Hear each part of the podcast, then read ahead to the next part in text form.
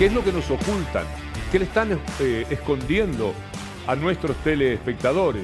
Y usted se hace una ficción, crea en su cabeza un panorama que después lo va a llevar, por supuesto, al odio y a intentar matar a quien corresponda si la justicia no puede ponerla entre rejas.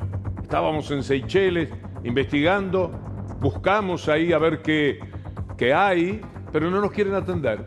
Preguntamos, el gerente, el gerente no está. ¿Saben algo de una fortuna que hay acá de Cristina Fernández? El tipo que está en mesa de entrada dice, no, no, señor, no sé nada. No es así que se viene al banco con una cámara y se eh, busca. No, nosotros estamos haciendo una investigación muy importante de la corrupción que hunde a un país. Eran los tiempos de sembrar el odio a más no poder. Esto era el sustento del programa. Por supuesto no había nada, pero la fantasía Acompáñeme ahora en esto que escribe Ari Lijalad, en esa nota que por suerte hemos conservado muy especialmente. Empezaba la historia de pagarle a los buitres, ya se ponía en marcha, estaba Macri, ya no estaba el gobierno que había ganado en la ONU, nada menos, el derecho a discutir con los buitres teniendo razón. El 29 de febrero Daniel Pola, que era el mediador de los fondos buitres, anunció un acuerdo con el NML Elliot, el fondo buitre que comandaba Paul Singer, canalla internacional muy importante y que fue el principal lobista contra CFK. Él pagó los gastos a medias con Clarín de la cobertura que estos periodistas hacían en Las Vegas para buscar la fortuna también de Cristina Fernández. El acuerdo fue pagarle 4.600 millones de dólares, una quita de apenas del 25%. Pola aclaró que el acuerdo estaba sujeto a la aprobación del Congreso de Argentina y específicamente al levantamiento de la ley Cerrojo y la ley de pago soberano dictado bajo la administración de Cristina Kirchner y que no permitía ese acuerdo. Vea cómo acompañaba la mafia de Clarín aquel movimiento. Mire esta tapa, esta canallada, esta atrocidad. Un video involucra más al hijo de Lázaro Báez con el lavado. Lázaro Báez era el hombre que, habiendo ganado efectivamente mucho dinero eh, en esos años lo destinaba Cristina Fernández de Kirchner. Este era el propósito, este era el intento que tenían para que esto avanzara. Ahí se producía, si miremos la tapa de nuevo, la derrota acá eh, de marzo, está lo de la derrota en algún lugar ahí, y, la, y que se contaba dinero en una financiera. Estaban contando dinero y esto era presentado de la manera vil que, ya conocemos. Mire lo que sucedía en Comodoro Pi en ese tiempo, porque todo se tapaba eh, denunciando a Cristina, las tapas de Clarín, los programas del Canal 13, las denuncias de Bonadío, los ataques de Marijuán. Era una verdadera locura lo que estaba sucediendo. Y le contamos esta historia porque hoy, cuando todo había terminado, cuando quedaba en el olvido, cuando parecía que le habíamos puesto una llave a ese pasado bochornoso, a ese pasado lujurioso de la justicia y de los medios de comunicación, abrieron la caja de Pandora, reapareció el tema. Mire lo que sucedía en aquel mes de abril de 2016, ¿se acuerda?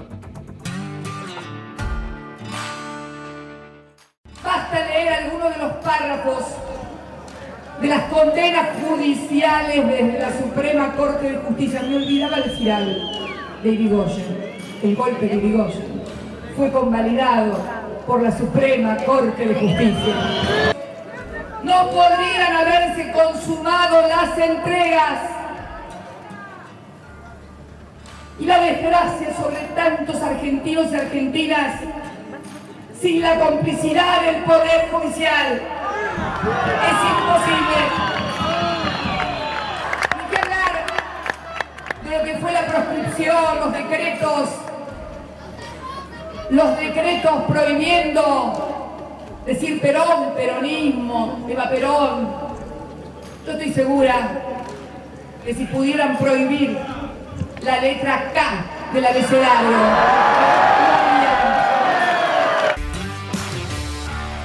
La jornada fue gloriosa para Cristina Fernández, pero todo lo que vendría sería muy doloroso. La siembra del odio. Son años, son muchísimos programas de televisión y tapas de los diarios, y la gente a la que le va como le va. tan mal como ahora o peor en algunas, en algunas épocas. Y entonces, mientras a usted le va mal, le cuenta Mañeto con sus besbirros que hay una señora que roba y no va presa. Y dale con, con esto, machacar con esto. Y meterle para adelante. Y usted se va llenando de bronca. Bronca, indignación, que termina en algún momento siendo odio. Esa siembra del odio explota el primero de septiembre del 2023, cuando intentan matarla. En la mano de Sabag estaba el brazo de toda esta campaña del odio. Realmente quienes sostienen el arma del odio que quiso matar a Cristina Fernández de Kirchner es cada una de esas tapas, cada uno de estos mafiosos que hemos visto. Bueno, ahí está el intento de asesinato del que Mañeto y su gente dijeron que era un supuesto atentado. Esto es supuesto, esto es inventado. Pero se animaron a decir más. Se animaron a decir que ella era realmente la que había trabajado todo este asunto. Todo esto había sido orquestado por ella. Eso son capaces de decirle al país. ¿Cómo no despertar todo el odio que puede terminar votando lo que se vota a veces? Si ya no se sabe qué hacer. Son unos sinvergüenzas, son unos bandidos, no van presos, son ruines. Eh, yo estoy cansado y a mí me va mal, porque al 90% de la gente en el mundo entero le va muy mal. Y en la Argentina hay un alto porcentaje de gente que le va mal y hay un 40 y pico por ciento de gente que además está viviendo en la pobreza, que seguramente no es la que más se permite el odio, pero está impulsado, está potenciado todos los días de nuestra vida. No puedo creer que estoy contándole esto, porque esta semana, al terminar estos días de tantos inconvenientes y problemas en, en la Argentina, en lo que hemos tenido que caminar con el agua en la cintura, eh, dejar eh, las casas, pero al mismo tiempo seguir mirándolas para que, para que no se lleven nuestras cosas, cuando no sabemos qué sucede con la moneda, qué pasa con la inflación, qué pasa con eh, la comida, qué, cuál es el precio de la carne, cuál es el precio del pan, en medio de, de todo esto, se aparecen con esta historia. Quiero decirle entre paréntesis que hay alguna novedad mínima sobre el caso del atentado contra Cristina Fernández de Kirchner, el intento de matarla. Milman, que es un político muy vinculado a Bullrich, muy vinculado a Macri, muy vinculado a la mafia de la Argentina, por otra parte, sabía lo que iba a suceder y lo comentó y esto ambientó un proceso en el cual se conoció que empleadas de él también conocían. Y todos fueron a lavar, a limpiar los celulares en oficinas de Patricia Bullrich. Pero a ella sí, tardíamente, pero a él no, no partía nunca el pedido de teléfono. En estos días se supo de un espantoso asesinato de un empresario en función de los teléfonos. Los teléfonos pueden servir muchísimo. Prácticamente la mayoría de los crímenes hoy día son detectados, descubiertos, muy bien investigados en función de atar cabos con los llamados telefónicos. Pero la jueza Capuchetti no lo permitió. No quiso que Milman tuviera que dar su teléfono para ver de dónde había sacado la noticia de que iban a atentar contra Cristina Fernández. Yo por suerte voy a estar lejos, en Pinamar, llegó a comentar y que además anunció antes que iba a haber un atentado fingido por Cristina Fernández de Kirchner. Esto dijo el personaje. Y ante la jueza, que nunca estuvo, porque no, no, no, la, no lo habían querido llamar, podía llegar a sostener que él eh, no sabía absolutamente nada de esto. Muy bien, deme su teléfono. Vamos a ver con quiénes hablaban esos días. Vamos a ver qué pasaba entonces. Bueno, recién Ahora en estos días le piden el teléfono a Milman, esa es un poco la novedad. ¿Te toca ser presidente? ¿Estás en condiciones de dolarizar la economía? Absolutamente sí. Hoy es factible dolarizar. Absolutamente sí. Hoy es factible dolarizar. ¿Y el CONICET? Que quede en manos del sector privado. Uh, vas a tener un despelote. ¿El CONICET en manos del sector privado? Que, que se gane la plata sirviendo al prójimo conviene mejor que le dé un mejor precio, como hace la gente de bien. Que el programa que nosotros proponemos es mucho más duro que el del fondo. Por lo tanto, digamos... No va a haber problema ahí. Bien, ese es el punto, no hay problema. Si fuera por mí, Menés, vos te querés drogar, haz lo que quieras, drogate, haz todo lo que quieras, mientras que yo no tenga que pagar la cuenta. ¿Me comprendés? O sea, vos te querés reventar a droga, hacelo. Van a hacer auditoría en el Inca, Lo vamos a cerrar. Pero hay que hacer una auditoría. Sí, pero lo vamos a cerrar. Porque no igual puede que la televisión pública, igual que Tela. Lo que puede pasar con la Argentina, para muchos un acercamiento a un verdadero infierno. Esta idea de una economía dolarizada, por ejemplo, con todo lo que le va a costar a los ciudadanos. Estas ideas que recalan en permanentemente cortar la vida de los científicos, de los estudiantes, de los jubilados, terminar con el Estado, enflaquecerlo, dejar a la deriva a millones y millones de personas en condición de vulnerabilidad. ¿A qué infierno nos está acercando? ¿En qué peligro estamos? Me parece que muy grande. Para apuntalar a mi ley aparece Macri, nada menos. Que yo siento que el compromiso ahora se va a ratificar porque Patricia tiene esa idea, tiene esa convicción, tiene, tiene, está en el momento de su vida para hacerlo, porque hay momentos y momentos, ella está en el momento en el cual está dispuesta a dar todas las batallas, ¿no? Y además, creo decirte que la motosierra es fundamental, fundamental, pero tiene que ser parte de una caja de herramientas, ¿no? Y Patricia No la va tener- única. Claro, tiene que tener el bisturí, porque a veces necesitas el bisturí, la lima, un martillo, de golpe una tenaza. Entonces, y la motosierra como un hecho fundamental, pero no es solamente con la motosierra, ¿me entendés? Con si- todo el respeto al mundo, pero Sí, de vuelta, creo que ya hoy, de vuelta, y lo quiero ratificar, ¿no? Javier Mirey es parte del cambio que se viene en la Argentina.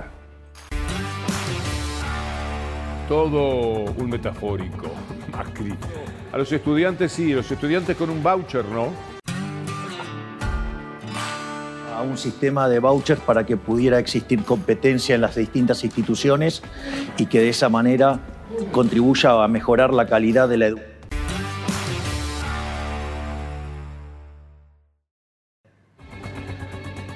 Diego Shermuk de le da buena respuesta a esto. Lo hace eh, en principio pero no inviable es que eh, esto está visto desde un eh, eventual futuro presidente de la nación que no tiene las escuelas a cargo. Claro, son de las provincias. Las escuelas son de las provincias. Dicho por la ley de descentralización eh, de las escuelas del año 92. Del gobierno que él reivindica. Del gobierno que él reivindica, está bien, Sí. es, es- me parece que está- es coherente la- Sí, sí. el planteo. Pero además hay una, eh, desde la Constitución, el artículo 5 de la Constitución habla de cómo las provincias están a cargo y garan- tienen que garantizar esto, esto, la educación. Entonces, digamos, para poder hacer esto, lo primero que tendría que hacer es desarticular la descentralización. Y muchas cosas más, descentralizar muchas cosas más. Sin embargo, él dice que está pronto para ser presidente de la República porque apuesta, como los medios, como Clarín y Nación, que se han dado cuenta que no tienen la vaca atada para las elecciones de octubre, que todavía Unión por la Patria, con Massa, con Kisilov, tan importante desde la provincia de Buenos Aires, pero para todo el país, tiene mucha pelea para dar y que ellos no van a conseguir dos picos, es Bullrich o es Milley, Milley o Bullrich pero no los dos para el balotaje. Ya lo saben, ya lo entienden de esa manera y por lo tanto se quieren cubrir. Así que si se puede dar un golpecito antes de que termine este gobierno para esta mafia, mejor todavía. Y de paso Meiley les dice, yo estoy pronto, ¿eh? no tenía fiscales en la elección, no tenía gente para poner de fiscales, pero sabe los ministros que tengo y la gente que tengo para armar un gran país, no tengo ni que contárselo. Que te llame el gobierno y que termine antes? Yo no lo descarto. Digo, Alfonsín se terminó yendo seis meses antes.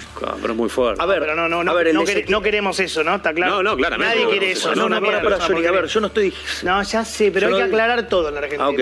Por a ver, yo lo que digo es, yo estoy preparado para asumir ya. Ya. Por eso soy el único que presentó un programa de gobierno completo. Listo. Es decir, nosotros estamos en condiciones de asumir ya. ¿Sabes por qué? Porque la situación es muy delicada. Vos hoy tenés un desequilibrio monetario que es peor que el que tenías en, la previa al Rodrigazo. Recordá que eso implicó multiplicar la inflación por 6 y la cantidad de pobres por 5. Bueno, está pronto. Nosotros también para decirles muchas gracias y hasta la próxima.